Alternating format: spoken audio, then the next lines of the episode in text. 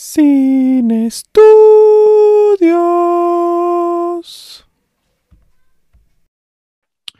Buenos días, buenas tardes, buenas noches a la hora que usted nos escuche. Este es un episodio más de Sin Estudios.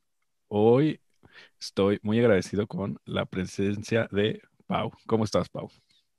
Hola, yo estoy muy bien. ¿Y tú? Pues, estoy muy bien también. Y cuéntanos un poco, ¿quién es Paulina? Bueno, Paulina es una persona bastante positiva y risueña. Este, me gusta fijarme como en detallitos de la vida, me gusta mucho leer, ver películas románticas, como se podrán dar cuenta con la elección de esta película. ¿Y cómo nos conocimos tú y yo, Paulina? En la universidad, como la mayoría de los invitados. es un buen lugar para conocer personas. Sí, nos conocimos en la universidad. Y bueno, Paulina escogió una película que se llama Before Sunrise. Esta película es de 1995, dirigida por Richard Linklater, protagonizada por Ethan Hawke y Julie Delpy, y fue premiada en Sundance y fue premiada en el Festival de Cine de Berlín, pero sobre todo ha sido premiada por la gente, es una película de culto, es una película a la que se hace referencia cuando se habla de amor. Es una película que te hace sentir muchas cosas dependiendo en qué época de tu vida las veas y si creces o no con los personajes. Es una película que tiene muchos matices, ¿no? ¿Por qué escogiste esta película? Eh, y después vemos lo demás. Ah, la verdad, tiene relativamente poco que la descubrí y en cuanto la vi, la verdad es que me enamoré de la película. Tiene una sensación que te hace sentir como que muchas cosas en la vida son bonitas todavía a pesar de las cosas que pueden salir mal. Y siento que sobre todo es como muy, tiene muchas cosas con las que te puedes relacionar, muchas cosas reales de conocer a una persona y del amor. Y sí, sí, sí tiene muchísimo de esto. Eh, y bueno, también comentarles que esta película es parte de una trilogía, ¿no? Eh, creo que se me saltó decirlo, son, son tres partes, entonces cada parte va en la época de en la época de la vida de los personajes cada nueve años y entonces se puede ver la diferencia. Y esto hace que cuando tú ves la primera película y cuando tú ves la segunda película te sientas más identificado. Y sobre todo con estos detallitos porque eh, el diálogo y las conversaciones hacen que, que te sientas parte, parte de. Pero, ¿de qué va esta primera parte, Paulina? ¿Qué nos puedes decir? Esta primera parte es cuando nuestros protagonistas se conocen y se conocen de manera bastante esporádica en un tren y deciden pasar el resto de la tarde juntas porque hacen clic realmente y quieren seguir platicando. Entonces ambos como que tienen un poco de tiempo disponible, se bajan del tren al mismo tiempo, aunque no era la parada de los dos, y pasan el resto de la tarde, noche y madrugada juntos, por eso el nombre también. Mira, me diste una muy buena síntesis, ¿eh? el la... plot de la película, poniéndolo así, es bastante sencillo, pero su riqueza creo que está en los diálogos y como la interacción de los personajes. Sí, como, o sea, e-, en realidad es una película donde solo vemos a dos personajes caminar y hablar pero la cosa es que lo que los rodea, lo que van hablando, lo que se van enriqueciendo durante la película del 0 al 100 es muchísimo más profundo que, que eso. Y la película abre eh, con una toma de las vías del tren, donde parece que las vías están avanzando, pero es una, es una ilusión óptica, porque en realidad lo que está avanzando pues es el tren y parece que las vías se mueven, pero en realidad no, en realidad no se mueven, lo que se está moviendo es el tren, así como lo que se va a empezar a mover dentro de estos dos, dos personajes puede ser una ilusión, como ellos en algún momento lo dicen. Eh, no sé si quieras empezarnos a hablar de esta parte, ya yo te voy completando. ya la escena cuando se conocen como tal. Sí, sí, sí, sí. Bueno, lo primero que nos muestra la película, una vez que empieza esta escena, es más bien una pareja discutiendo, estamos en un tren de esos como de los noventas, este, y están discutiendo, esa pareja realmente está en alemán, entonces no siempre se entiende qué es, nada más es como una típica discusión de esposos. Y tenemos a Celine que está a un lado de esta pareja y decide cambiarse de lugar al lado que está justo a un lado de Jesse. Y empiezan a hacer plática de manera bastante casual, como de, ¿qué estás leyendo? Va, ¿qué estás leyendo tú? Como nada más para distraerse principalmente. Sí, digamos que estamos viendo cómo una relación se está rompiendo en lo que se refiere a esta pareja austriaca que está hablando en alemán y que no entendemos en sí el, el, el idioma, pero estamos entendiendo que está habiendo una ruptura. Y justo después de eso estamos viendo la conexión entre dos humanos que va a hacer el inicio apenas. de, de, una nueva relación. y todo este en, en, en este marco de, del, del, tren. Entonces cuando se mueven y comienzan a hablar, ellos comienzan con, con una anécdota. ¿Qué anécdota es esta? bueno, se cuentan bastantes anécdotas. Sí. Um, de las anécdotas que le cuentan, bueno, primero le cuenta a él que quiere hacer como un programa de televisión, de hecho. Sí. Y le platica que su idea es hacer un programa donde muestre cada día a una persona en su rutina diaria y que ese programa dure como todo el día se esté transmitiendo. Entonces vas a seguir una persona de diferentes partes del mundo y como mostrar, él lo pone como de una manera romántica, ver este día a día, como las diferencias de las personas. Y ahí es un poco chistoso porque esta Celine le responde como que entonces va a ser un programa donde solo vamos a ver estas cosas mundanas y aburridas de las personas. Sí, y él, él, él, lo romantiza mucho, pero en realidad es el boceto de un reality show. O sea, no sé si ya en, en el 90, supongo que debería de haber algo, algo, parecido en la televisión a un reality show, pero me parece que no, no tanto así como los tenemos ahora, donde verdaderamente sí hay un seguimiento de 24 horas. Y entonces esta plática es totalmente, es, mmm, digamos que no es banal, pero uh -huh. sí es como si una plática cualquiera, ¿no? Pero de repente tienen, eh, esta plática empieza a dar como clics. Un giro personal. Sí, y, y, donde ellos empiezan como a reconocer, ¿no? De hecho, él empieza a platicar ya un poco de historias de su infancia, le empieza a contar de cuando su abuela falleció y de esto de algún modo nos enteramos más adelante que fue lo que le llamó a Celine la atención, como de el tipo de plática a la que podría vivirse con él. Sí. Y entonces llegan a, a la estación de, de, de, Viena y es donde él se tiene que bajar, ¿no? Y aquí es donde... Ah, te, quiero... te, ¿Quieres decir algo antes de pasarme? Bueno, sí, quiero pasar antes.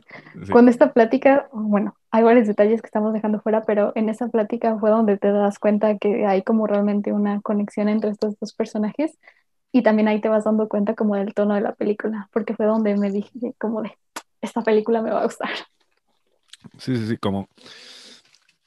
Es que la, la riqueza, como dijimos ya, está en, el, está en el diálogo y de repente cuando empiezan, cuando de verdad empieza a, ver estas sonrisas y estas miradas cuando están hablando, se ve ahí que comienza a haber una evolución dentro de la relación, que ya no va a ser simplemente, no va a ser simplemente una plática de tren, sino que va a ser algo más. Hay una conexión más, más allá y que la vamos a ir descubriendo conforme va pasando, sobre todo conforme va pasando la plática eh, y conforme nos va bordeando la tarde, la noche y la madrugada. Así es. Y entonces eh, llegan a la estación del tren en Viena En y él, es, él se tiene que bajar porque es su destino, ya que de ahí va a tomar este, el avión de regreso. Eh, y en un, vamos a decir, un ataque de, de locura, porque él lo dice así. Básicamente. eh, le dice a, le dice a Celine que para todo esto no conocen sus nombres, ¿eh? para todo esto no, en, en, no se han dicho sus nombres, se dicen sus nombres hasta que bajan del, del, tren, pero pues para que los vayan ubicando, este es Celine y Jesse. Eh, le dice a Celine que, que, se imagine el futuro, que se imagine el futuro con, con su marido y de cómo ha, de cómo ha progresado y de, de esas, esas personas que conoció y no se dio la oportunidad y la convence de bajarse del, del tren. Y yo eh, te comentaba el otro día que me parecía como una especie de contraste de cuando tienes estas oportunidades de vida que solo están una vez y que te tienes que como subir a ese Subir tren. al tren. Y en este caso se bajan del tren emulando esta oportunidad de poderse conocer aunque sea solo una noche. Así es. Entonces ellos deciden darse la oportunidad, no pierden nada realmente y al principio empieza como algo bastante de, pues no, nos vamos a pasar la tarde juntos y después vamos viendo cómo evoluciona. Así es.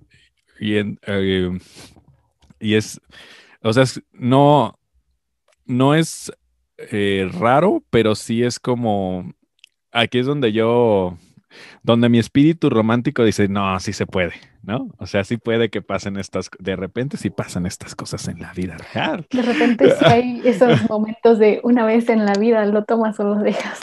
Sí, y ellos lo, ellos lo tomaron y muchas personas eh, lo he, hemos, hemos tomado este tipo de, este tipo de decisiones. Y bueno, antes de eh, después vienen las preguntas y respuestas en este tramway. ¿Qué nos puedes decir de esta partecita? Bueno, este, empiezan como con el típico de vamos a jugar a las preguntas y respuestas. Creo que casi todos en algún momento lo han llegado a hacer pero su intención es como seguir platicando de esta manera. Entonces, él, él les hace la primera pregunta, la cual es que le describa cuáles fueron como sus primeros sentimientos de atracción sexual hacia otro individuo. Y se le empieza a platicar que fue un nadador y no sé qué tanto, pero se lo empieza a platicar de una manera bastante amena, en la que también se puede hacer como un poco de burla, estos comentarios, como recordando con risa ya lo sí. pasado. Y a continuación ella le pregunta, no recuerdo cuál es exactamente la pregunta, pero le pregunta un tema más como de él que piensa del amor o algo así. Y él inmediatamente la rechaza así como de, oh, preguntarte así algo así es como muy personal. Es decir, si yo te pregunto de algo sexual, pues te lo respondo sin problema, pero del amor, eso es muy personal. Sí, como evasivo más uh -huh. bien, ¿no? Hasta ella le dice, yo te acabo de dar una respuesta larguísima acerca de... Tú solo me das sí, una un respuesta no. de unas cuantas palabras. Sí, y es, eh, aquí vemos cómo él está rehuyendo, cosa que vamos a, a, ver más adelante porque a esta parte de, a esta parte de, del amor. De hecho, en varias partes podemos notar que es un poco evasivo, pero por la escena que sigue en unos momentos donde es en la rueda de la fortuna nos vamos a dar cuenta que realmente no es este chico que es como anti todas las ideas del amor, si tiene un lado romántico. Incluso en, en, el tren se esboza esta idea cuando le pregunta qué que, que está haciendo, ¿no? Y que le dice, ah, es, estoy en Madrid, pero le, eh, porque estaba en, Ma fui a Madrid porque tenía una amiga ahí, pero ahí como que hace una mueca, o sea, hace, hay una especie de mueca ahí. Quiero aclarar que dice nada más amigo, bueno, friend. Am Sí, Entonces, sí, sí, sí. no en ese especifica. Momento no sabe si es hombre, si es mujer o qué pasó, nada más. Dice de hecho que su viaje ha ido terrible, así como porque Celine le pregunta qué hace un americano, porque él es americano ahí, porque en Europa. Dice que su viaje ha sido terrible y no sé qué tanto. Así es. De, eh, después tenemos una, una escenita ahí, este, con, con dos señores que no vale la pena. Eh, está, chistosa. está chistosa, pero digamos que No es relevante. no, no es, no es relevante. Y después tenemos esta, escena en la, en la tienda de discos donde nos empezamos a, a dar cuenta a través de, de miradas, de gestos y de esta tensión que se forma dentro de la cabina, eh, que si ya, si ya considerábamos que hay algo más, digamos que ese es el cerillo que va a prender la gasolina, ¿no? Cuando están viendo los discos y esto y, y se están viendo y de repente, cuando están dentro de la cabina, están evitando verse Directamente. directamente porque sienten que la tensión es demasiada y la canción que está girando está ayudando a esta tensión a aumentar y aumentar y aumentar. Sí, y siento que esta escena refleja bastante las primeras citas, digamos, donde todavía hay como esa tensión de no platicar con toda la naturalidad, pero al mismo tiempo sabes que sí ya puede fluir algo bastante fácil. Pero Y también, o sea, no tam- tienen como la confianza todavía de quedarse ya mirando uno fijamente, simplemente se ven de hecho como miradas furtivas al otro y en cuanto el otro voltea, se pero ya al mismo, al mismo tiempo en estas primeras citas es como, ay, ¿qué tal si no estamos, o sea, nosotros porque lo estamos viendo en la pantalla, ¿no? O sea, nosotros sabemos qué es lo que está pasando, pero si tú te pones como en, en, en los dos lados, a veces mucho, muchas veces es a través de la expectativa, ¿no? Eh, estas miradas, estos, eh, eh, yo, yo les digo espejear, cuando volteas a ver a otra persona, pero que no la estás como viendo directamente. Eh, aunque tú ya estás sintiendo esta atracción, no sabes si es recíproca. O sea, de repente crees que sí, pero de repente pues no sabes completamente. Y es, y es esa tensión la que se va a formar. Nosotros sabemos que sí, o sea, nosotros en la película sabemos que sí, pero en las, en las relaciones a veces mucho es momento de duda, ¿no? Sí, Y porque luego no se dan cuenta de si el otro lo está volteando a ver también o cómo lo está volteando. Sí, y es, este, eso lo representan muy bien y de eso trata esta, es- eh, esta película, ¿no? De esa, de esa primera parte del enamoramiento, de dejar el raciocinio, de dejar eh, todo esto atrás de la, de, de la primera parte del amor, ¿no? Y después de esto llegamos a, a la escena de la rueda de la fortuna. Bueno, deciden subirse a una rueda de la fortuna que les recomendaron. Este, y los vemos ya cuando están prácticamente arriba. Para entonces ya es más o menos la hora del atardecer. Y entonces están platicando y en eso Jesse saca el tema como de, oye, Rueda de la Fortuna, Europa, Viena, atardecer. Y Celine se queda como, ¿qué me estás tratando de decir? Y él de una manera como le está tratando dando, de dar a entender que le quiere dar un beso porque sería como una escena muy romántica, pero no se lo acaba de decir tal cual. Y es el Link quien tiene que completar la frase como estás tratando de pedirme un beso y Sí. nada más le hace como sí, cierra los ojos como con un poco de pena. Todavía me da un poco de ternura esa parte de que no se lo pida tal cual como aventado. Sí, porque es todavía Pues esta parte, es como esta parte tierna de las relaciones, ¿no? Donde todavía no, o sea, como que es la, es la, es la primera vez y no sabes, este, si, si lo tienes Lo que pedir, eh, si lo, si te, an- antes de que te lo rechace, eh, es como pedirla, pe- está, está como pidiendo, eh, él sabe que la escena es idónea, pero está buscando como la aprobación, agarrándose de estos pequeños detalles, ¿no? Oye, A ¿sabes pesar qué? de que El- ella sí. decidió bajarse de él Eh, cuando sí. por todo esto, de que ha estado toda la tarde, no se ha regresado, todavía como que pedir este permiso. Sí, que está pidiendo este permiso, eh, justificando el, el- justificando lo que lo rodea, ¿no? Y sobre todo me gusta cuando, cuando hace la referencia a que pues es el atardecer, mira, o sea, está hermoso, ¿no? Y por fin más Sería bien, más romántico. sí, por, por, por fin más bien es ella la que, aunque pues ya ella le dice, ah, pues sí, o sea, me estás pidiendo un beso, pero al final es ella más bien quien, quien lo, quien lo acaba besando a él y, y incluso cuando se separan él como que no se la cree. O sea, como que está así como, ah, sí, sí sucedió, o sea, sí, esto sí, esto sí pasó y esa parte se me hace muy, muy, muy cagada.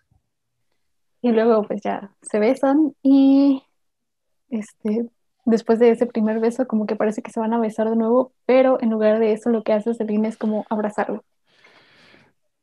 Y Entonces, esa parte también se me hace como muy, ¿cómo ponerlo?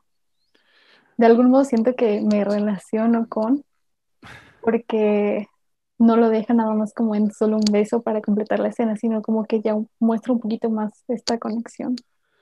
sí, porque no es, este, la película no, eh, no nos está,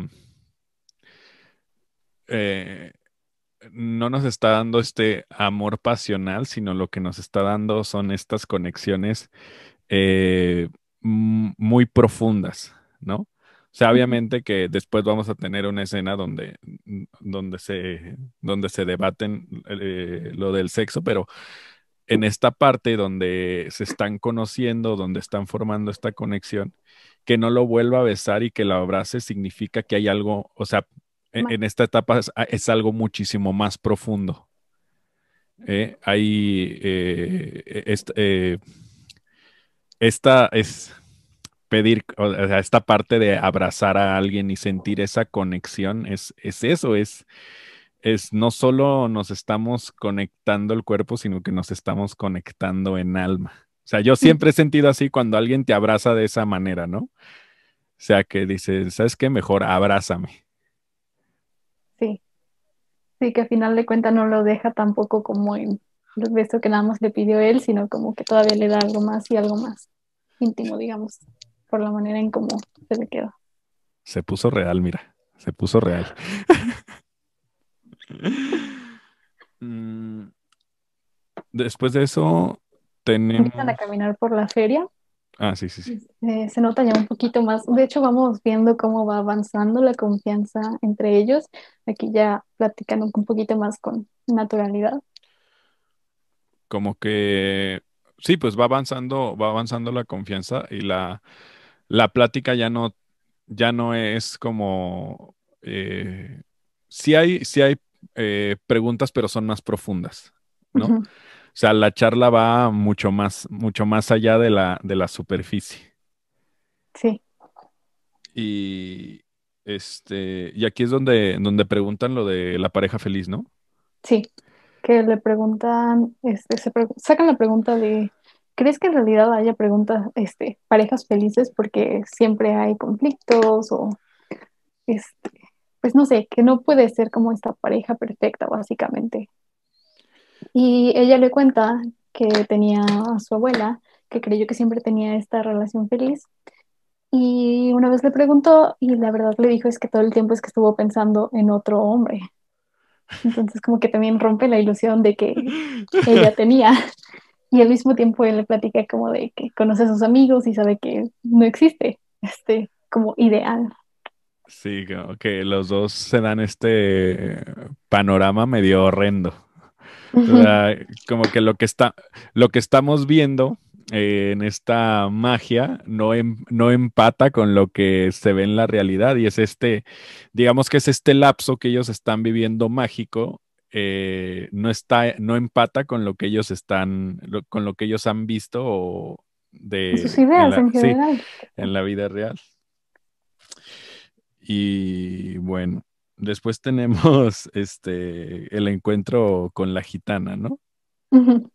Eh, en, en esta parte eh, están ellos en un, en un café y Celine hace, hace contacto visual con, con la gitana y la gitana va y le dice que si quiere que le lea la mano. Eh, le dice que, que no me acuerdo exactamente, pero lo que sí se me quedó grabado es que le dice que no se preocupe, eh, como que no se preocupe por él, que él está aprendiendo, que él es como alguien que está como en este proceso, ¿no? Sí. Y eso es lo que, o sea, eso es lo que más le produce escozor a él. O sea, como que dice, o sea, ¿qué, se cree ella para decir estas cosas? Y de ahí viene una, una discusión. Pero aparte la gitana también le menciona cosas como de, este, básicamente ella es como de estas chavas como que le tiran un poquito más a ideas de independencia. Y básicamente le dice la gitana cosas que se apegan mucho a su ideología. Entonces, por lo mismo Jesse se agarra de ahí como diciendo de, obviamente te dijo cosas que querías escuchar. Dime en qué momento va a llegar un gitano y te va a decir, bueno, vas a tener una vida donde no vas a tener nuevas ideas, va a ser todos los días monótonos, no vas a viajar y así se va a acabar tu vida. Él dice que quisiera encontrar realmente a un gitano que le pagaras y te dijera eso, que ahí sí le creería, pero mientras tanto como estas versiones idílicas y que te cuentan lo que te quieren decir, lo que quieres oír más bien es no, no cree en todo eso.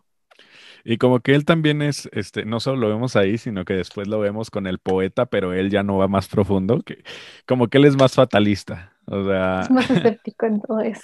Sí, como que le rehuye a ese tipo, le rehuye, le rehuye al tipo de cosas que él mismo está haciendo.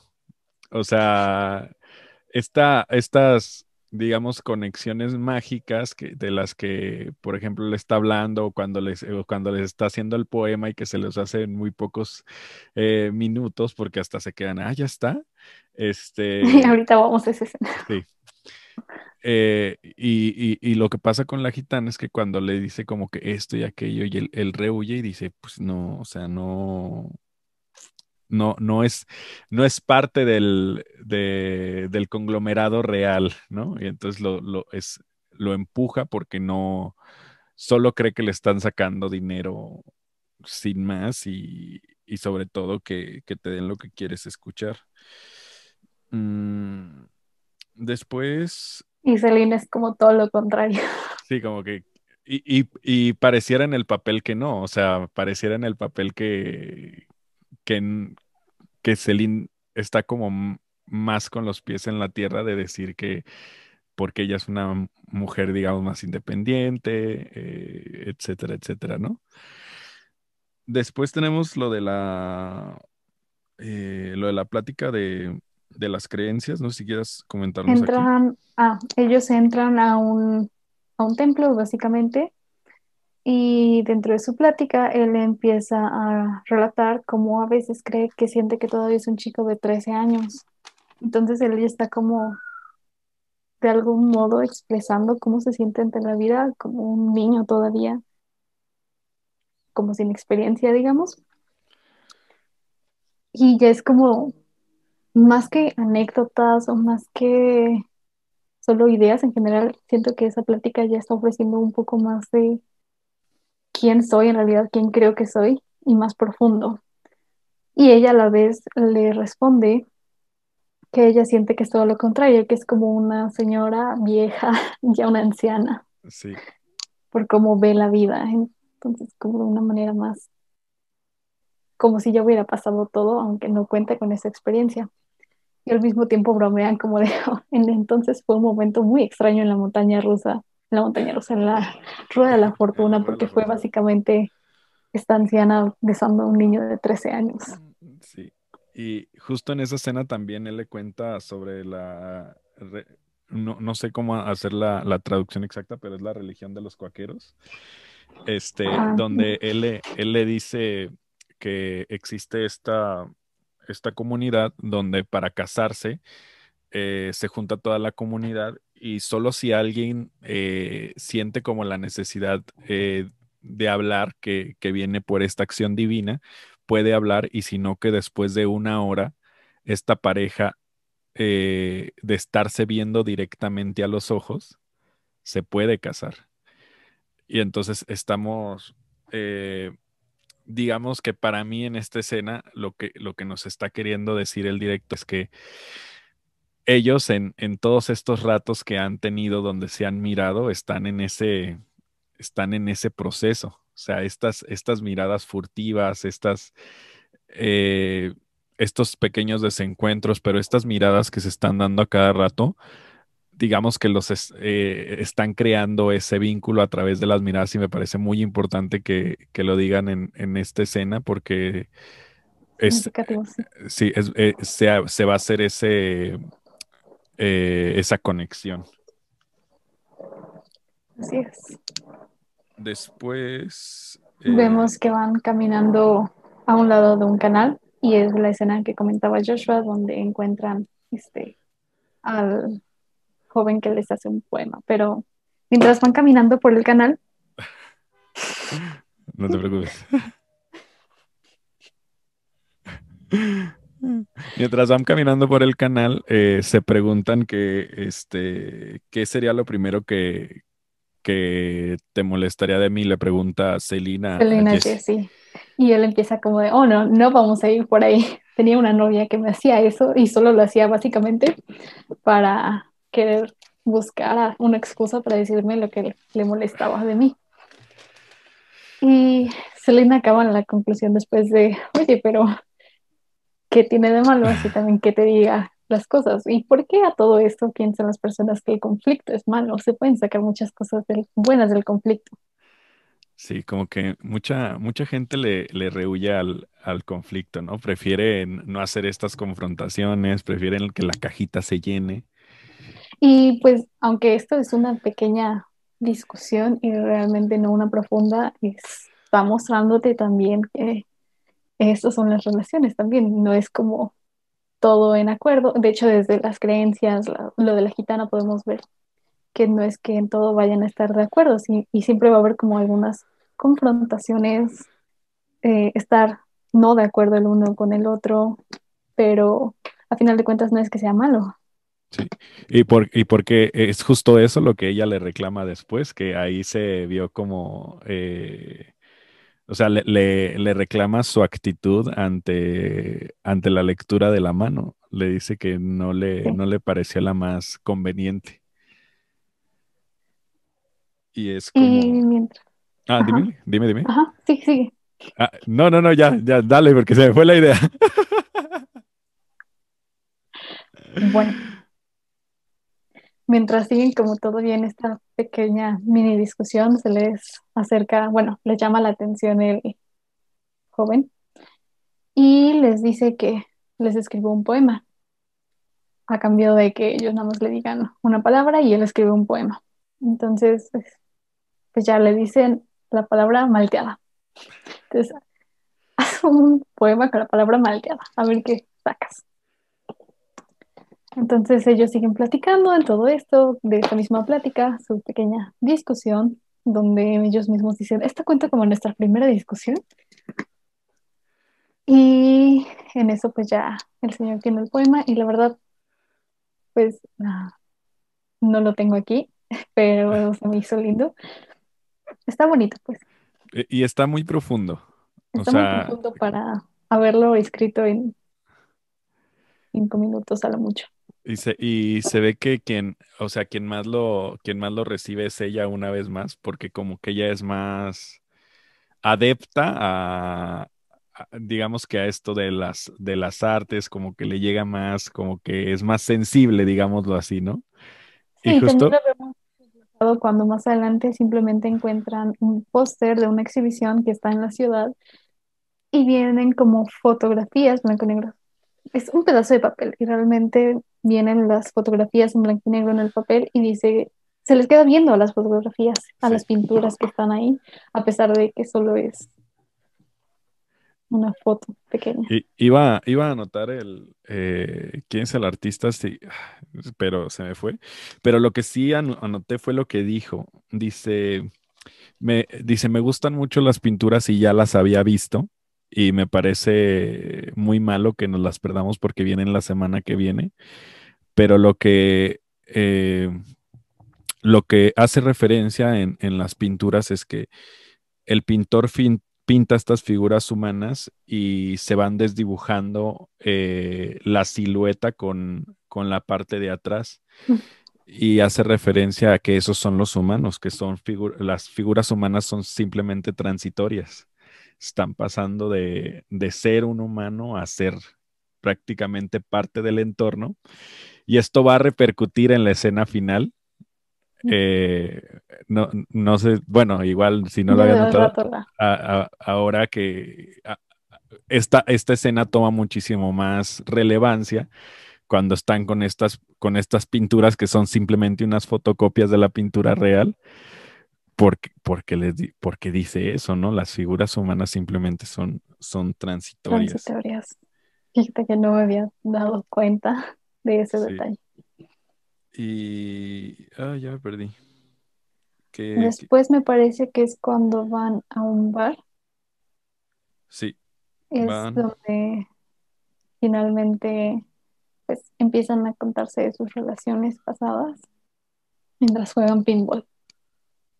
Uy, sí, me gusta mucho esa escena porque aparte, o sea, no solo es, es donde ahí revela qué, qué pasó este verano, sino por la fuerza que le imprimen al pinball, ¿no? Sí, porque está jugando primero relajado, este Jesse, pero en cuanto le empieza, bueno, mientras Celine le empieza a contar como de sus relaciones pasadas, cómo terminó la última y las ideas que tuvo, todavía están jugando de una manera bastante relajada, incluso cuando ella le comenta que empezó a escribir como una historia donde mataba al hombre por haberla dejado. Sí, Y una vez que le pregunta a Jesse, él se muestra de nuevo evasivo y es cuando ella ya le dice como te acaban de dejar, ¿quién te acaba de dejar? Sí, y aparte, este, ya él dice, no sé cómo habíamos evitado esta conversación durante Tanto tanto, tiempo. tanto, como que si de verdad hubiera sido tanto tiempo, ¿no? Pero es parte de, de- de lo que también representa la película, eh, de decir que este, un día o una, una hora puede representar meses o años, o una hora o, o- o 50 meses solo puede representar una hora en tu vida porque ni siquiera fue tan, tan profundo. Y en este caso, eh, se hace, se hace la referencia aquí porque pues si- simplemente hay, hay demasiado, o sea, hay, hay demasiado ahí. Y que a final de cuentas, para esta altura, ya se ve que es noche para esta altura de la película y no es como que lleven dos horas platicando, llevan bastantes horas. Sí. Que Digamos que, mejor digamos que es tarde noche porque este, algo que sí hay que recalcar que a lo mejor van a decir, no manches, como que la, no- la noche dura muchísimo, pero en realidad es que anochece muy temprano. Sí, a lo mejor no es Sí. tan tarde y te puedes dar cuenta porque todavía hay muchas cosas que están abiertas, muchos restaurantes, cafés, servicios. Pero aún así no podemos negar que ya llevan desde que estaba clarito el día hasta que ya oscureció. Sí, Y a lo mejor en la vida real, pues estas conversaciones lo vas teniendo a lo largo de varios días y ellos en ese lapso, como tenían ese tiempo totalmente libre, pues han estado avanzando en sus conversaciones de un poco más rápido. Sí. Y entonces ahí, este, ya Jesse le dice que, que pues su novia estaba estudiando en Madrid, que la vino a visitar y que todos los días que estuvo ahí, lo único que quería hacer su novia es estar lejos de él. Así es que pues él entendió el mensaje y lo primero que hizo fue tomar el primer vuelo que se le, que se le presentó, que estaba más barato, ¿no? que es ese que sale de Viena al día siguiente. Entonces lo único que él buscaba era como salir ya, no importa. Entonces compró su pase como para ir por Europa y dejó Madrid. Es por eso que cuando se conocen le responde que su viaje ha estado fatal. Sí. Eh, y, y digamos que eh, a, a otras personas como que ni les hubiera como incomodado, pero, o sea, e- e- eso es lo que me llama la atención, ¿no? Que no, no, no le incomoda a, a Celine. O sea, es como, ¿qué importa? O sea, cuando, eh, no, no me acuerdo si es ella o si es él el que le dice que no deberían de, pregun- de preguntarse por las relaciones pasadas. Me parece que es él. Es ella, no, es ella, ¿no? ¿ella? Según yo es ella. Este, ella, según yo, bueno, igual es uno de los dos, pero al final, eh, fu- fuera cualquiera de los dos que fuere, este, no, y sabes que sí es ella, porque después, cuando él le empieza, ella le, le dice que por qué, que si le tiene miedo por la historia que le contó, hace como la referencia ahí, entonces por eso ya no quería eh, decir de las relaciones pasadas, pero al final no importa porque no, o sea, ni siquiera en lo que a ellos resume en ese, en esa burbuja que están viviendo, pues preguntarse o no, o habiéndose dicho o no, pues al final forma parte de la conversación, pero no es totalmente... mm, no, va a infligir. vaya a cambiar Sí. ajá, No es como que punto de va- vista sobre la persona, sino al contrario, siento que te da como un poco más de perspectiva de la persona que estás conociendo, como por las cosas, porque al final de cuentas te da a conocer como cosas que han sido importantes para ellos. Sí.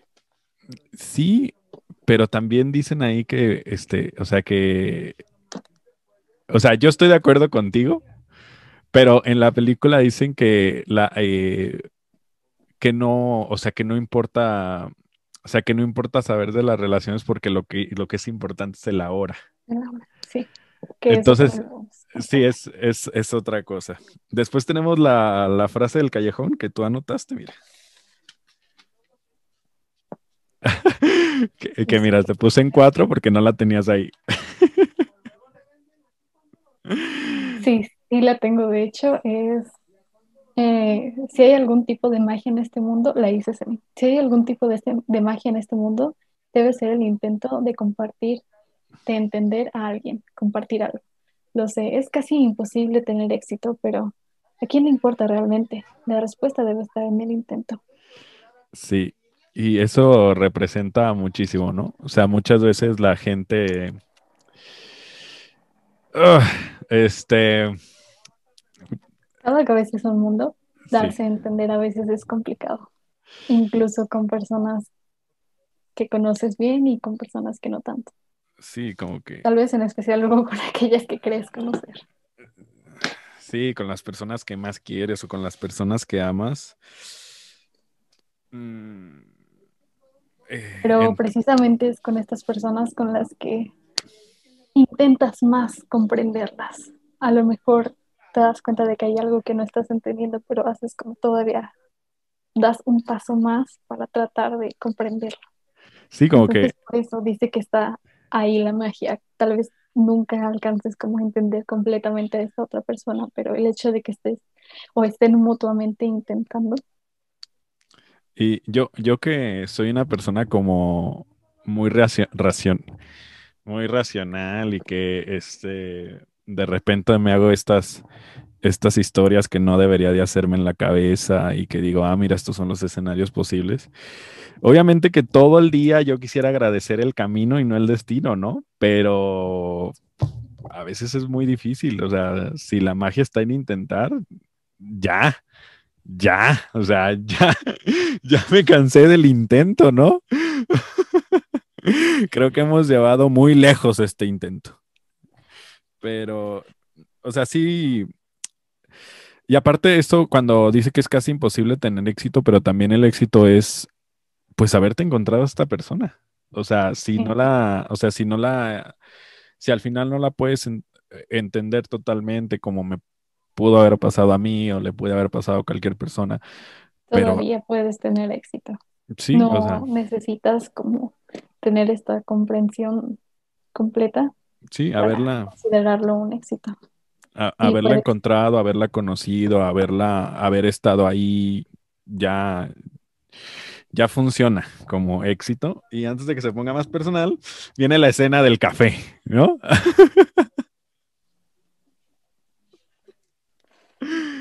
La- en la escena del café, eh, digamos que ellos dos están emulando lo que le van a decir a sus amigos de por qué no pero es... espera, Ah, bueno, ok, me espero, me espero, me espero. Da. sí, antes de que bueno, cuando va comenzando esta escena, quiero recalcar que muestran primero a diferentes grupos de personas que están en el café, porque me gustó mucho lo que comentaste la otra vez.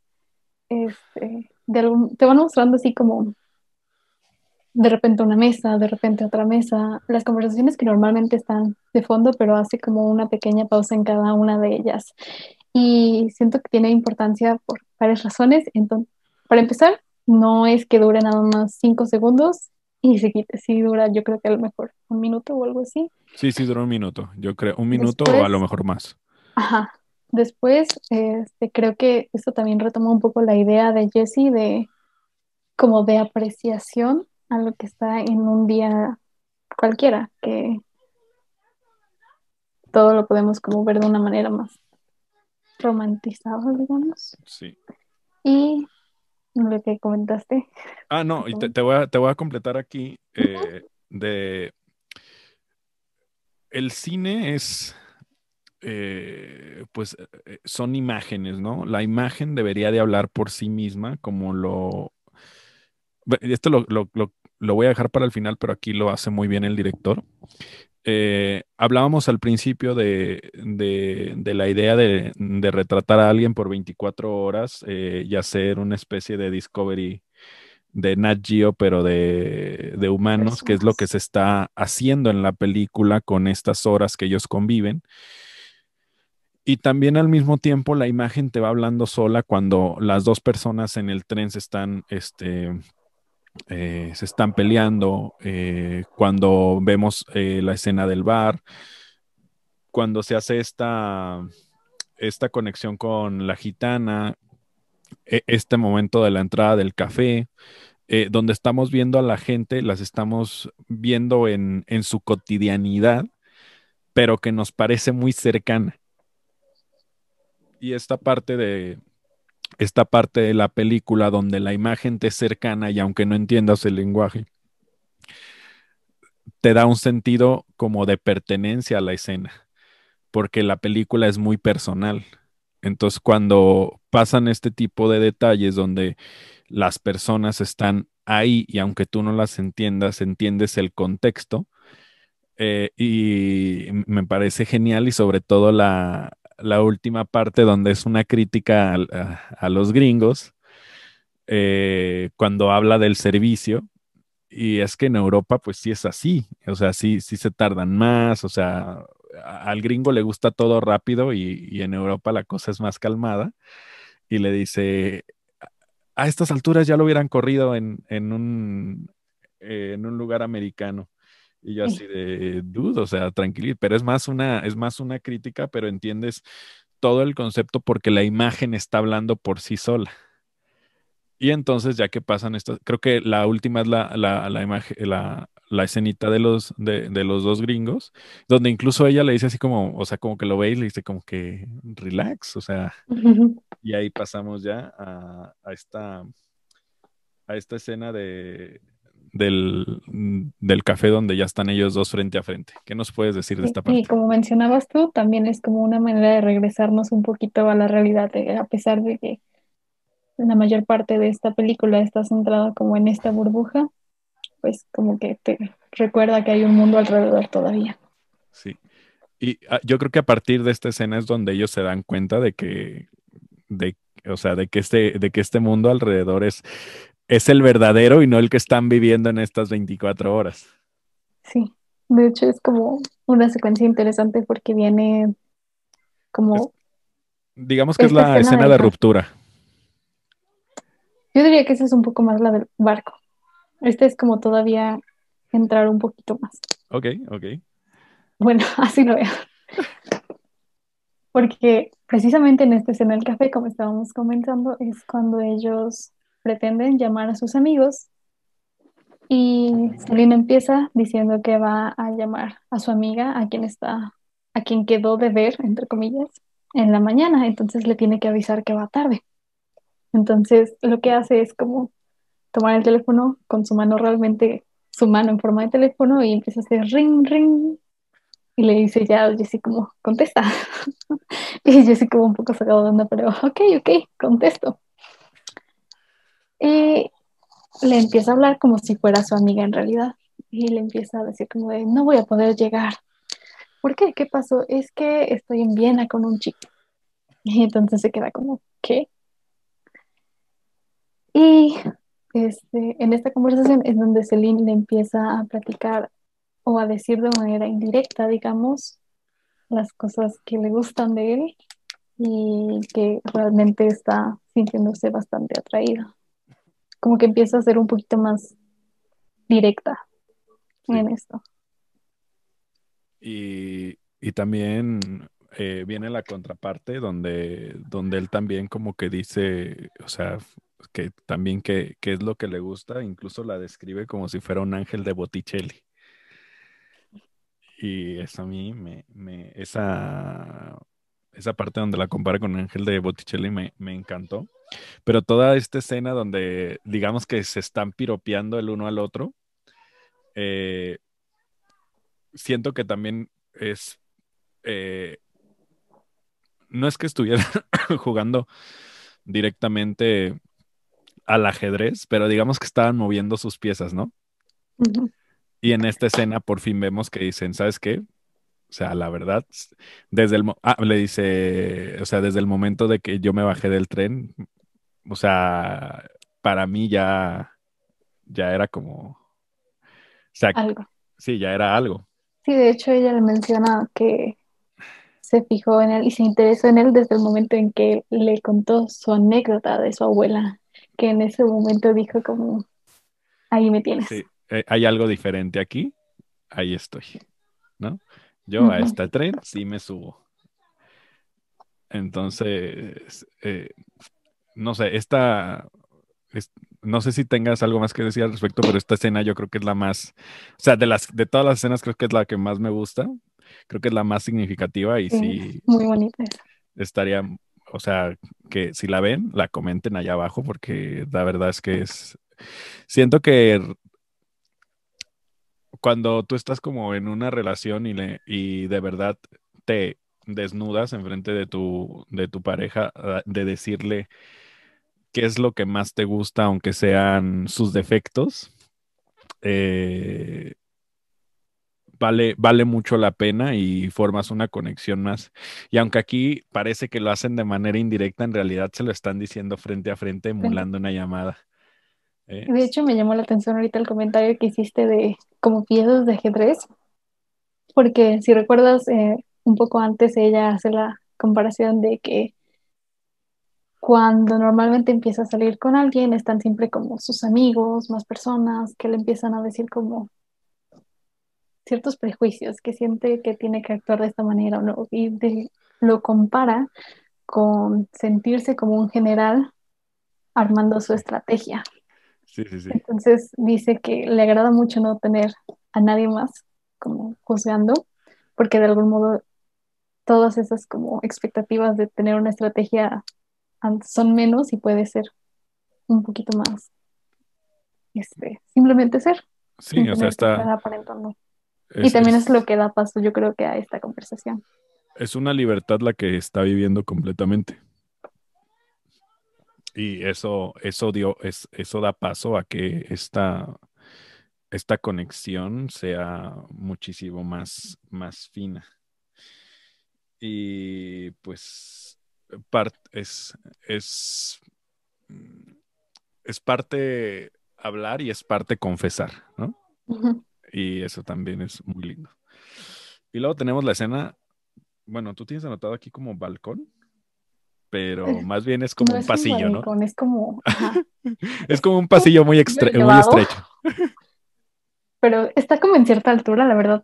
Este, Sí, solo que tenemos, rápido. tenemos la toma como desde arriba Ajá. y en realidad no los estamos viendo muy de frente, solo, más bien me parece que va a ser como una iglesia y, Sí.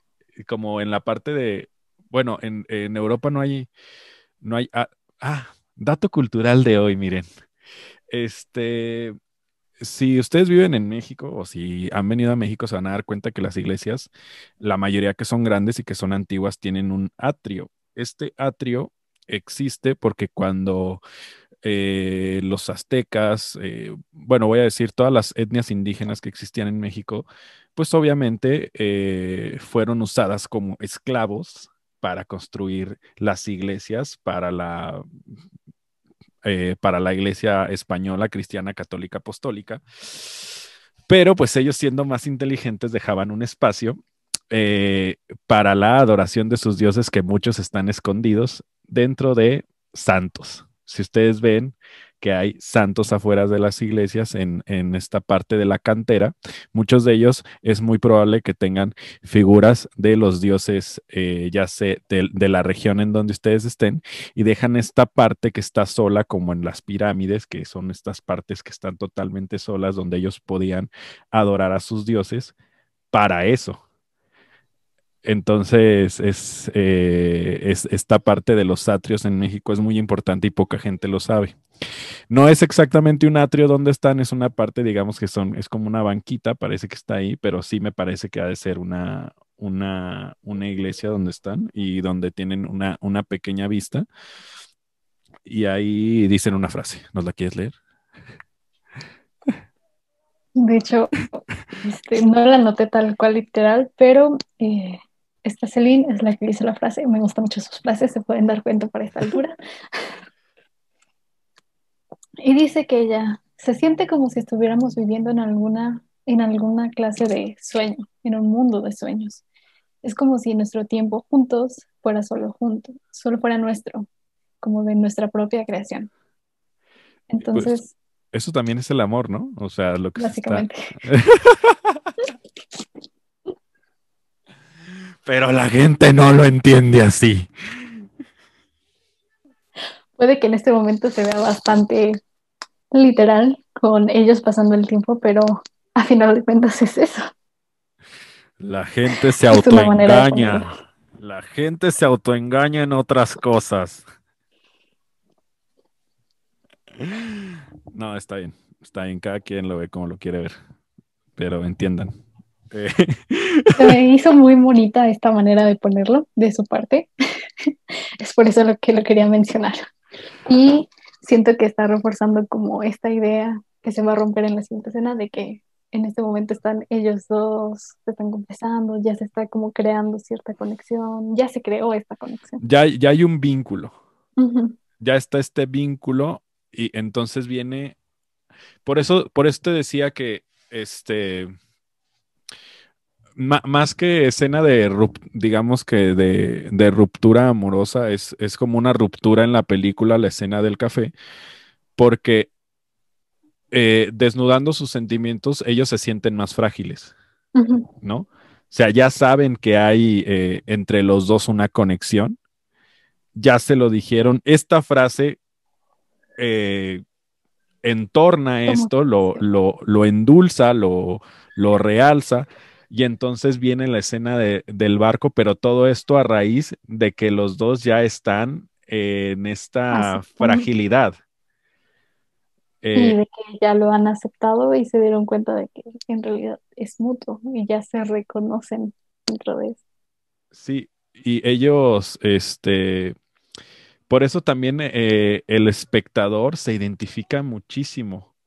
Eh, y aunque aquí lo estamos viendo, digamos que en una secuencia eh, de horas, obviamente que cuando es en tiempo, bueno, pues igual te puede pasar en una cuestión de horas, en una cuestión, yo, por ejemplo, o sea, yo sé que la primera vez que vi a mi persona especial desde ese momento, me enamoré, ¿no? O sea, pero tú te identificas como espectador eh, y identificas esta cuestión temporal de, tiempo real justo cuando sabes que estás en ese momento de fragilidad. Y a partir de ahí entonces empiezan las dudas.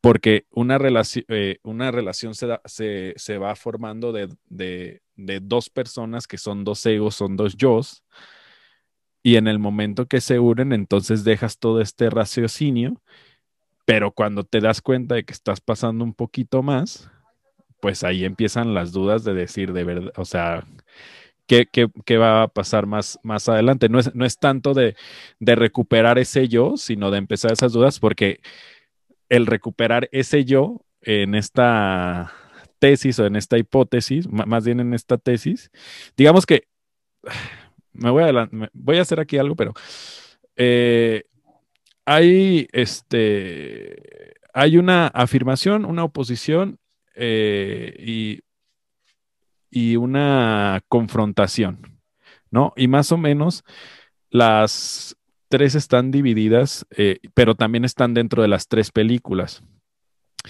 Y ustedes van a ver, si ven la siguiente película, si les interesa, cómo en la primera película es, esta separa, es esta unión de, dos personas del yo, y en la siguiente es ver cómo no se quiere, cómo se quiere recuperar esa individualidad. Y eso es un poco más profundo, no, no, era, no era parte de este análisis, pero lo quería mencionar para que no se quedara ahí de fuera. Y es por eso que cuando tenemos esta escena del barco empiezan estos miedos, porque saben que al ser una unidad se tienen que mover de la, de la misma manera y saben que ya, ya dejaron este, este raciocinio y se están dejando ir como gordita en tobogán. Y, es, eh, es algo muy cañón para los dos y empiezan las dudas. Y ahí, ¿qué nos quieres decir al respecto, Paulina?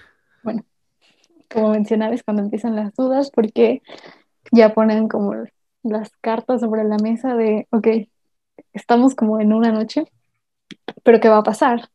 Nos vamos a volver a ver, lo vamos a dejar aquí, es como necesitamos encontrar una respuesta de qué es lo que vamos a hacer.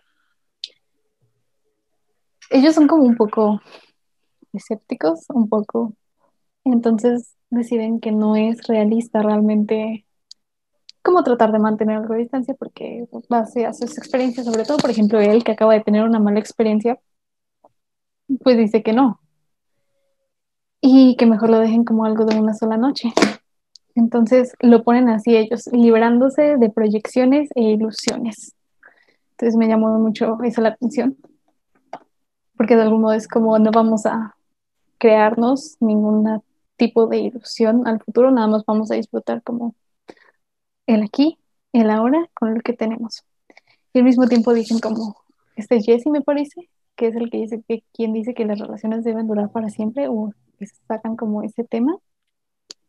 Sí, es Jesse quien, quien lo dice, pero al mismo tiempo cuando ellos están, están diciendo que no deberían de crearse esa ilusión, ese... Se está formando, eh, nosotros como espectadores la estamos viendo. Estás diciendo, no es posible que estas casualidades o causalidades de la vida, porque al final tomar la decisión de bajarse del tren ya no es una casualidad, sino una causalidad, pues te bajas y dices, o sea, esto va a suceder, ¿no? Entonces está formando y durante todos estos momentos se está alimentando y se está creando esta expectativa. Y entonces llega el momento del barco y les explota en la mano, ¿no? O sea, ¿qué vamos a hacer? Ya nos dijimos que nos gustamos.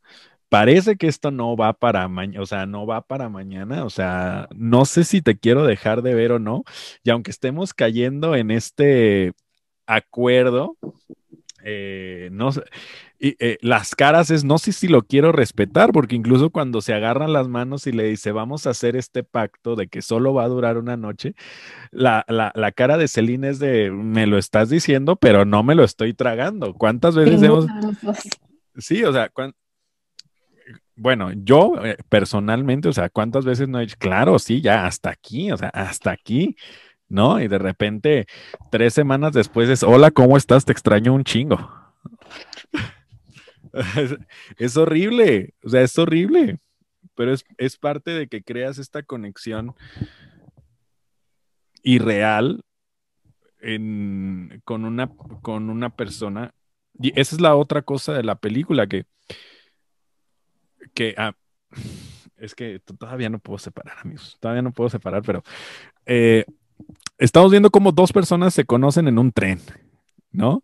Y que durante todo este lapso de diálogos eh, se van, aunque sabemos que la, eh, aunque ella dice que la conexión estuvo en cuanto empezaron a hablar en el tren, eh, de, todo lo, de todo lo que han hablado, pues este, estos diálogos y estas pláticas son lo que están alimentando la relación, son las, más románticamente dicho, son las palabras, la comunicación es lo que está eh, aumentando esta, esta conexión. Y entonces, obviamente que cuando tú llegas a tener a una persona con la que has conectado de manera eh, trascendental, pues lo menos que quieres es perderla. Tu, raciocinio, que en ese momento está por los suelos, lo que, eh, lo que dice es, no la quiero perder. Y tu corazón dice, no, no, no, no, no, no la vamos a perder, pero tu mente dice, güey, esto es imposible. O sea, ponte en tu lugar. Pero vemos esta dualidad en la cara de Celine cuando está diciendo, sí, no nos vamos a volver a ver y, por de, y la cara te está diciendo completamente de, estoy perdiendo. que quiero, realmente. No, no estoy, o sea, es como que es lo prudente, pero si fuera por mí realmente haría como hasta lo imposible que más adelante vamos a ver que sí se van a dar como otra oportunidad. Gracias por decirlo tú y no decirlo yo. Bien por eso es que esta película realmente es como algo con lo que te puedes relacionar en muchos aspectos y puedes entender sus emociones. Y sí, realmente cuando encuentras a alguien con quien tienes esa conexión tan especial, de ese vínculo tan unido, a veces más, a veces menos, no lo quieres dejar ir. Aunque No. sepas que va a estar complicado, que no van a ser las situaciones idílicas, que quién sabe qué vaya a pasar, porque tenemos hasta mañana a las nueve que sale el avión y después quién sabe cómo le vamos a hacer, pero tú dices, ¿ahora qué? Sí, esa persona no se va a morir. O sea, esa persona está ahí y entonces la ilusión está En volver a verse. en volver a verse, en volverse a hablarse y a ver si prende la chispa de nuevo. Dios mío. Eh, Conversaciones reales. Y entonces deciden que van a disfrutar la. entonces deciden que van a disfrutar la compañía en lo que quede de la noche después de este pacto, ¿no? Que es como lo más racional según ellos, pero al mismo tiempo, pues, este, tiene lógica, porque tiene lógica. Entonces, ella dice algo así como, es que no quiero estar pensando el resto del día en que nos vamos a decir adiós mañana. Entonces ahí es donde digo que tiene lógica que sea como de, ok, ambos vamos a disfrutarlo. Nos vamos a, entre comillas, despedir ahorita para no estar pensando en eso, porque qué chiste tiene estar pensando en cuándo se va a acabar. Entonces es como, va, dejamos como todo eso de lado, en este momento vamos a simplemente seguir y en disfrutar. Eh, No sabemos qué va a pasar, pero esto después- es lo que tenemos ahora. No, gracias, Paulina. Gracias. Está... Gran decisión. Gran decisión de película para esto. Eh, después de esto, tenemos ya la escena del parque, ¿no? Ahí- Y nada más pasan al bar como a por el vino y todo eso. Ah, me- sí, ah, que no sé, es que yo la anoté acá, pero como estoy viendo eh, las notas de- del Word, Sí, me di cuenta de que este, me encanta porque si, es que yo le doy mucha, he visto muchas películas, muchachos. Me gustan mucho las películas, o sea, me gustan más las películas de, de crimen y, y serie negra y esas cosas. Pero pues cuando ves muchas películas, así te imaginas tu vida. Entonces, de repente estás viendo eh, cómo todos estos detalles, cómo todas estas cosas han hecho que este vínculo ya se forme con todas sus debilidades y con todas sus fortalezas, ¿no? De repente, ahora sí, tenemos ya totalmente la noche entrada, eh, pero ya no tienen dinero, porque aparte al principio de la película él le dice que simplemente quiere vagabundear porque pues no tiene dinero para, para un hotel. para un hotel. pudiera dormir. Eh, y entonces se meten a, él le dice, tú vas por las copas y yo voy por la botella, ¿no? Y pues te preguntas en realidad qué va a hacer, ¿no? Y son todos estos detalles que se van uniendo para hacer la noche ideal, ¿no? ¿Quién en su maldita vida va a pensar que un bartender te va a dar una botella prometiéndole que le vas a mandar el dinero? Eh, solo porque pues le estás diciendo que esa es la, esa es, esa es la noche de su vida, ¿no? Y lo voltea a ver el bartender y como que lo ve con una ilusión, eh, mientras ella se está, sí, y ella se está robando las copas de manera muy prudente, así como lo saluda y le dice así como en, en cuestión de distracción, pero obviamente él sabe que se está robando las malditas copas. Y bueno, Nada discreto. Sí, y, y- y le, da al bar- el bartender la, la botella y todavía le dice, de eh, o sea, como que le reafirma, ¿no? Con la dirección. Dice, ¿con la dirección me vas a mandar el dinero? Y, pues se queda, sí, y le da la botella y dice, bueno, por la mejor noche de tu vida, amigo. Y entonces los vemos a estos dos personitas que se van a un parque, como dos te por ochos, a, a tomarse la botella de vino y ya los vemos acostados. ¿Y qué nos quieres decir de esta escena, Paulina? esta escena. bueno, eh, en esta escena de los diálogos que más me faltan es donde ella le empieza a decir como hay momentos en la vida donde sabe que son especial y les compartes como con diferentes personas y a veces esas personas no saben lo especial o el significado que tiene para ti. Entonces ya después le dice directamente a Jessie de, es que esta noche realmente ha sido muy especial para mí. No tienes idea de cuánto, pero lo es. Y tanto en... Creo que es muy realista esta, que a veces hay estas noches y días, a veces, momentos en los que sabes que estás pasando por un momento irrepetible, único, y que tienes que disfrutarlo al 100. Y no sabes si la otra persona se da cuenta siquiera de eso o cómo lo está viendo, pero para ti significa de una manera que ni siquiera lo puedes poner en palabras. Sí, como que es cuando estás en, eh, cuando estás en una relación, porque ahí ya hay una relación, ¿no? Estamos de acuerdo. Eh, y es como va progresando. Ya van caminando de la mano. Sí, ya, van muy abrazados, ya se besan. Ya se besan en cualquier momento. Sí, ya se nota mucho el contraste al principio de la película. Eh, digamos que esa es la parte que no pierden, ¿no? Que a lo mejor muchas eh, parejas pierden, que es esta parte de la comunicación. Supongo que también porque son horas, eh, se están, están conociéndose, pero cuando le, o sea, cuando él le dice que, este, que pues es, esta, esta noche significa muchísimo para él, pues de verdad es, es parte de este vínculo que han formado de que hay que, hay que decirse todo y si, y si le están haciendo decir que esta, esta noche representa muchísimo es porque de verdad, de verdad lo es. Y eh, pues em, se empiezan a dar eh, apapachos y besos y ella lo detiene en seco y le dice, ¿sabes qué? No quiero tener sexo porque siento que esto no... Muy estereotipo. Sí, eh. y esto puede eh, fregar nuestro pacto, ¿no? O sea, porque yo mañana voy a estar pensando si tú estás con otra, eh, o con quién estás, o, esto y aquello. Y más que, más que eso, lo que a mí más me, me votó sobre todo en esta parte de los diálogos es cuando ella le dice, siempre lo quiero hacer todo mucho más complicado de lo que es. y me parece un contraste, ¿no?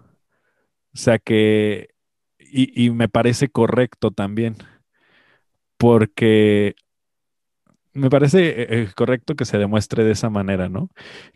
Porque estás viendo que han formado todo este vínculo eh, súper estrecho, súper profundo, pero no se quiere acostar con él porque entonces le van a llegar los celos de pensar que ella esté con otra cuando todo lo demás que ha sido muchísimo más profundo lo está dejando como ahí, eh, sobre todo en esta parte medio fluido, ¿no?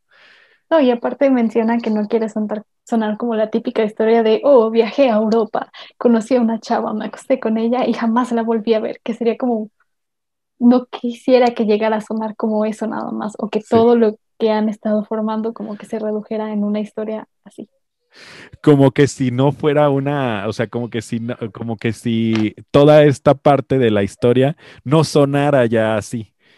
Y es, es por eso muy importante que le dice lo que significa Jesse en esa escena. No solo es eso, es todo lo que hemos, o sea, es, es lo que significa. Y todavía le dice, no, pues si no quieres, este, pues no.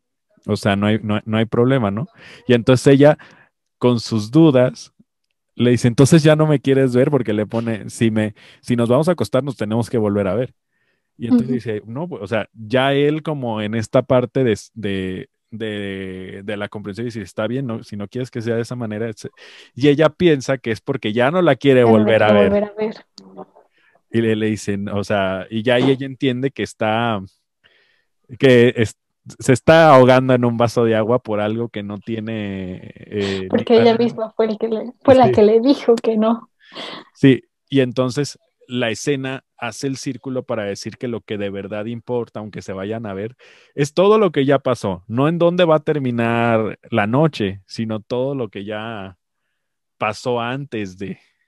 De todo lo que convivieron, todas las conexiones que formaron. Sí, y eso es lo que yo vengo peleando desde la película pasada. ¿Eh? Que son estas, estas, estas. No es la, la. Claro que es importante la parte pasional y la parte sexual y así, pero al final, este. O sea, parte del grueso de la relación y formar el vínculo es este lazo emocional que si no se tiene, si se desgaja si se rompe, lo demás no te va a ayudar a pegarlo. Pero si se tiene esta parte emocional, si se tiene eh, esto súper fuerte, entonces sí, sí hay una base bien sentada para que lo demás pueda fluir. Pero la gente todavía no lo entiende así. Eh, después tenemos, eh, después de esta escena del parque donde suponemos, intuimos que se acuestan, que tienen sexo, eh, tenemos eh, una escena donde... mañana. Sí, donde está, donde... Bueno, son dos todavía. Sí, son, son dos. Una donde van caminando y ella trae ¿Escuchan el piano? Sí, bueno, es, es un clavicornio. Ah. y entonces se ponen, a, se ponen a bailar y esta escena nos trae otro abrazo, que es muy diferente al abrazo eh, que vemos en... Sí.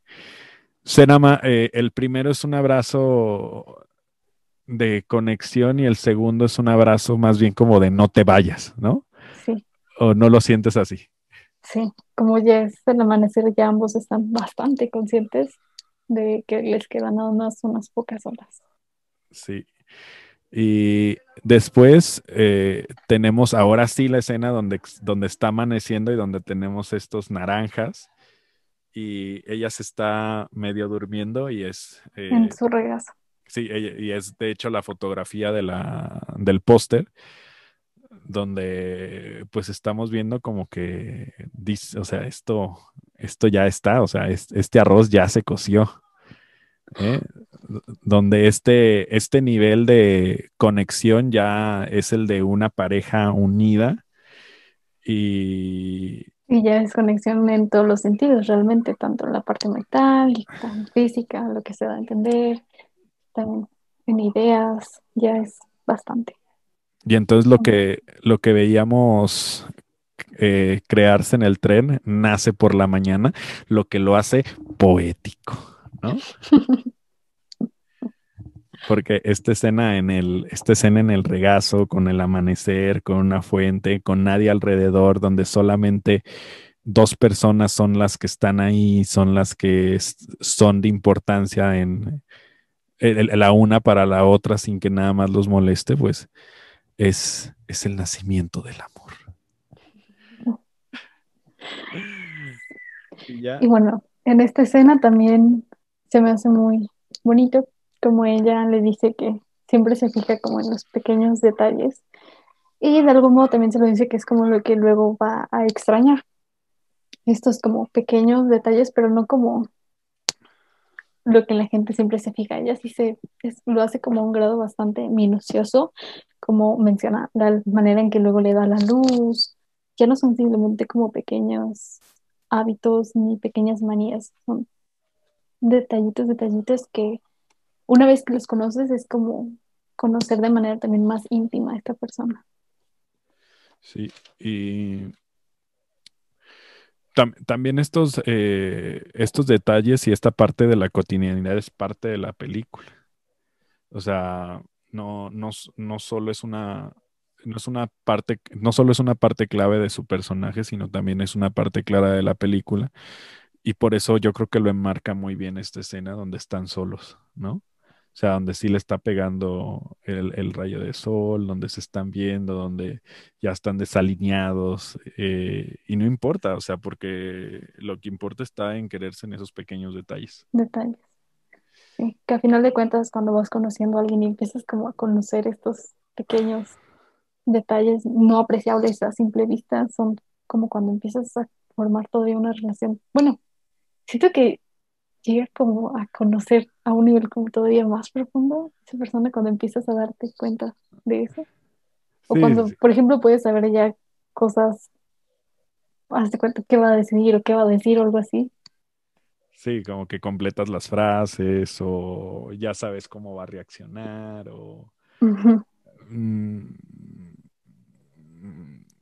no sé, por ejemplo, eh, cierta persona que no voy a eh, mencionar su nombre, eh, cuando le daba como una duda, eh, pero que no sabía ni qué decir, levantaba los hombros, ¿no? Y de repente, pues no te, o sea, si no estás, si no la conoces a ciencia cierta, pues no te das cuenta, ¿no? Pero ya que está la convivencia, ya, ah, mira, está, está dudando y tiene nervio, ¿no? O sea, y son esas pequeñas cosas que empiezas a conocer de, de ciertas personas que, que Sí, al mismo tiempo creo que esa frase es importante. Bueno, personalmente me cuesta trabajo a veces notar esos detalles en las personas. Entonces, cuando finalmente empiezas a darte cuenta de que conoces esos detalles, es como, wow, realmente sí estoy logrando conocer mejor a esta persona. sí, es, sí estoy conectando con esa persona. Así es. Y pues ya tenemos la, eh, Despedida. la despedida, eh, donde van a romper eh, todo lo que se habían dicho, porque así es el amor. Un día decimos una cosa y a la otra decimos otra. Bueno, este Jesse va a dejar al tren a Celine. Se ve que ya está el tren a punto de irse y están en la puerta del vagón con las maletas en mano y ya despidiéndose, diciendo sí, sí, sí, esto ya es todo, esto ya es todo, se empiezan a besar, pero así en un arrebato, digamos, de último momento, se dicen, no, no puede terminar así. Y, Entonces, o sea, como que cuando dice no, no, no, no, no, no, no, no. O sea, hay este beso así como de, ¿sabes qué? O sea, desesperado. sí, en, en- en una desesperación. Y los dos echan la culpa de por qué no lo dijiste antes, ¿no? O sea, toda esta, toda esta bullshit eh, que nos dijimos en el barco, nada más no me cuadra. Sí, es como que, ¿cómo que lo vamos a dejar aquí? No, no, no puede ser. Y ya cuando los dos reconocen es como, "Dude, lo hubieras dicho antes. Sí. Pero bueno, el para entonces el tren me, me- me parece que ya está sonando, de, como la alarma de ya estamos zarpando, entonces como no hay ni tiempo de intercambiar números, direcciones, etcétera. Es como, haz algo en estos segundos que tienes, porque es ahora o O nunca. nunca. Parecen mexicanos, ¿no? Todo hasta el último, mira. Entonces deciden que van a verse dentro de seis meses en el mismo lugar en el mismo lugar a las seis de la, no sé si dicen seis de la mañana o seis de la tarde. de la tarde. Y ese es el, ese es el acuerdo tácito, ¿no? Sí, que mientras tanto no se van a enviar mensajes, cartas, teléfonos, porque uno simplemente no les gustaba mucho esa idea de estar como esperando esta respuesta y dos, porque simplemente no tienen tiempo ya de intercambiar más información. Sí, y, y, fi- y finalmente como que también forma parte de, eh, de decir, si aquí empezó, aquí puede volver a, a A suceder, resurgir. a sí. resurgir, ¿no? Esa idea. Ah, y bueno, la Y siguiente como que escena, esta escena nos, bueno, nos llena de esperanza de que, ok, ya se sube Selena al tren y todo, pero nos deja como con la esperanza de puede que aquí no sea el final en realidad. puede, porque no sabemos, ¿no? No sabemos. y la, la, la magia también de esta película residía en que, como, como en Lost in Translation, que yo eh, hablaba la semana pasada, es que e- en la escena final no sabemos lo que le dice Bill Murray a, a Scarlett Johansson. Entonces cada quien se hacía, eh, se la magia que quería, ¿no? O sea, por ejemplo, yo decía que, que Bill Murray en algún momento le, yo creo que, que le dice al final a Scarlett Johansson que va a regresar por ella. O sea, hay gente que dice que, que dice otras cosas, pero la idea también de, de Before Sunrise es que el, el, el espectador se haga la propia idea de de verdad va a ¿Qué es llegar. lo de que ver- pasó? sí, de verdad va a suceder, no sucedió. Ya después tendremos la respuesta en la siguiente película. Pero dura, por el, por el momento, o sea, la magia está ahí en, en, en que cada espectador se hacía la película que él quería, el final que él Y quería. esa magia duró, y esa incógnita duró nueve años. Y Ustedes bueno, pueden ver la siguiente película, pero en realidad me impresiona bastante que te hayan dejado con esta duda tanto tiempo. La verdad, en cuanto acabó, en ese momento le dije a mi hermana como, no, no, no estamos llegando al final de la película, ¿sí? Dime que todavía sabemos qué pasa. No, la sí. última escena donde vemos a nuestros personajes. Y bueno, te dejo eh, la última escena, eh, ya que se me pueden salir unas lágrimas en esta, pero explícala, ¿no? O sea, creo que los dos tuvimos esta misma esencia. Eh, obviamente antes de que lleguen los créditos finales, donde tenemos toda esta secuencia de imágenes. Esta es, digamos, la escena final, donde empezamos a hacer como un recorrido por los lugares donde ellos estuvieron, ya con la luz del día, y únicamente vemos los lugares. Estaban pasando los lugares vacíos. Vemos el callejón donde estuvieron, el bar, el café, el parque, como a veces sin rastro siquiera de ellos, pero esta escena se nos hizo un poco, se nos hizo fuerte a los dos, porque a pesar de que no hay diálogo, a pesar de que no hay palabras, te deja este sentimiento de que son estos escenarios mucho más que escenarios, como mencionaba Joshua, de que las personas humanas son transitorias. Este, como que nos viene a reforzar esa idea, pero al mismo tiempo nos muestra que en realidad estos lugares se van llenando de historias, de memorias y de todo lo que pasaste con personas. Nos, o sea, a pesar de que no estemos viendo los personajes ahí, realmente puedes verlo y recordar todo lo que pasó. Entonces, es muy realista esto también porque en la vida real pasa, vas llenando lugares con personas, vas llegando lugares con recuerdos y al final hay veces que simplemente vas a pasar y todo va a volver a la vida, y aunque no estés como con esa persona con la que con la que pasaste todo. Mira, Y lo puedes ver también de una manera muy bonita de recordar todo, pero al mismo tiempo este puede ser bastante nostálgico a la vez. es, es desgarrador, ¿no? O sea, obviamente que para mí... De mucho en qué etapa estén.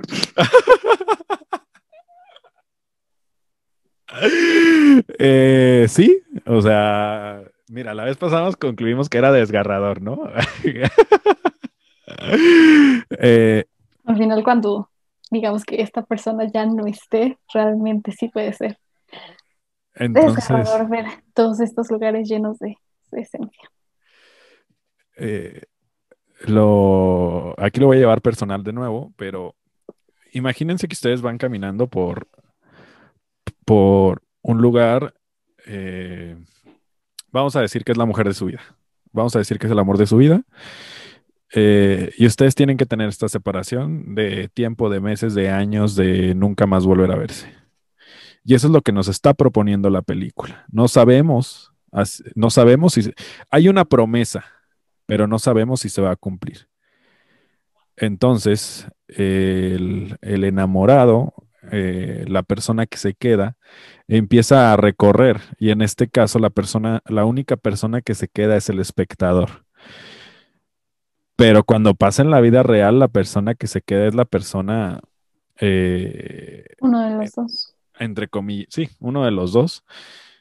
Y entonces, si te reencuentras caminando de manera casual eh, y a veces causal, y recorres estos momentos, aunque esté atiborrado, eh, esta secuencia de escena donde parece que no hay nadie, sabes que tú estuviste ahí. Sabes que estuviste con esta persona adentro del cine, comiéndote un helado, adentro de un museo, caminando por un parque, platicando de todo y de nada, en una estación de metro, adentro de un Airbnb, en una función de stand-up, en, en, en lo que ustedes quieran, ¿no? Y entonces lo que hace el director al presentarnos estas imágenes es retratar eso, eh, que a lo mejor estas personas fueron, estos humanos a lo mejor fueron transitorias, pero que la huella que dejaron es permanente y lo hace ver permanente en las imágenes cuando las muestra vacías y el recuerdo humano las va llenando. Y eso es lo que verdaderamente hace esta secuencia final tan, por lo menos para mí, desgarradora por el momento, como dice Paulina, que cada quien vive en su vida, ¿no? Y, y al final siempre te quedas con lo bueno y, por ejemplo, eh, las imágenes que nos recorren, aunque recorren muchos sitios de la ciudad, eh, se quedan con donde están los mejores diálogos, eh, donde están los mejores intercambios. Eh, cuando se habla de lo que decíamos de, el éxito, este, esa se, me queda marcada porque hay como una, una especie de rueda grande y es un pasillo muy chico y se ve desolado pero lo que llena tu memoria es el recuerdo desgarrador, ¿no? Desgarrador o iluminado, dependiendo de cómo lo estén eh, viviendo, pero pues al final se llena y ya dependerá de ustedes si lo quieren ver bien o no. O sea, obviamente que, que la nostalgia en este momento para mí es una cosa, eh, pero es cierto que sí lo siempre se recuerda de manera de manera chingona. Y, ah, este, y ya para terminar, ¿nos quieres dar alguna conclusión de, la película? Yo tengo varios puntos por decir, pero te dejo la palabra a ti primero. Este, quiero hacer el comentario de que realmente hay muchas conversaciones que dejamos de lado. Anímense a ver la película si no la han visto todavía, porque ciertamente estos son como comentarios de esas conversaciones, pero las conversaciones en sí que tienen son todavía bastante enriquecedoras, porque como decía Joshua, hablan de todo y nada a la vez. En sí, creo que sí es una película con la que si has estado, si has conectado con una persona, ya ni siquiera han dado enamorado o cualquier cosa, si has conectado con una persona, eh, puedes realmente identificar muchas cosas con las que te vas a relacionar de manera muy personal. Ay, este, déjame ver si puedo, eh, si puedo terminar. Eh, eh, ahí, si ustedes ven esta película, van a ver que hay este, dialéctica, que hay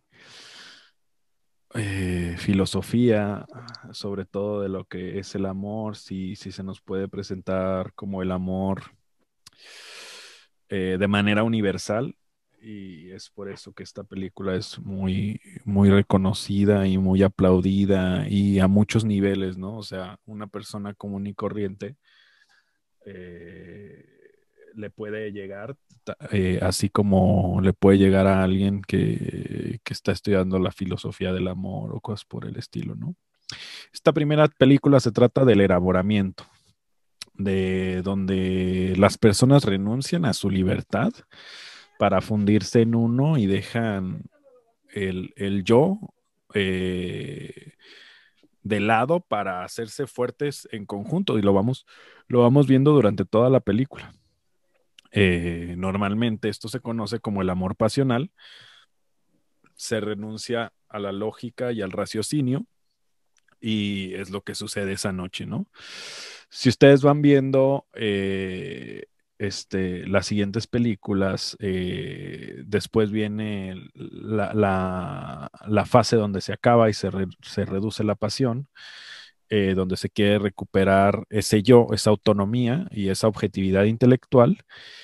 Y una vez que, que, que acabamos esta película, eh, se viene, este, eh, hay que salvar ese, esa aparición del yo de nuevo para obtener un equilibrio y un respeto y el aprendizaje, ¿no? Pero para eso tendrán que ver las otras dos películas para que vean cómo es. No sabemos si vamos a tener una, una película en 2022, así es que eh, podría completarse aún más. Pero ya para finalizar, yo rescato eh, esta frase de Jean Cocteau, eh, que decía que el cine era filmar a la muerte haciendo su trabajo. Linklater eh, se inspiró de algo que le sucedió similarmente a él. Y les voy a fallar, pero creo que es en Filadelfia, conoció a alguien en una juguetería y tuvo esta conexión e hizo la película para que esta persona se volviera a comunicar con él. Eh, pero lo que está haciendo, para mí lo que ha hecho Linklater es eh, filmar el amor, ¿no? El amor en sus, sus, diferentes ciclos, en esa, en esa dialéctica, es, es, es que es, es un romance fugaz, es un romance nocturno, pero es, es, diálogo, ese amor es, es paseo, es, es viajar, es, es un tren. Eh, en este caso es Viena, en el próximo será Francia y después será Grecia. Y, de eso, de eso se trata, de eso se trata también el cine, de amor, de libertad, de equilibrio. Y, bueno, eh, nada más que eh, eh, agradecerles, como siempre, que nos hayan escuchado, que le piquen a la campanita, que nos sigan, que se suscriban, que comenten y todo lo demás que ustedes ya saben. ¿Alguna última palabra, Paulina? Gracias por invitarme y por tener esta conversación. Y, pues, suscríbanse, sigan los episodios. y mira, antes di que no llore, ¿no? Gracias, hasta la próxima. Adiós.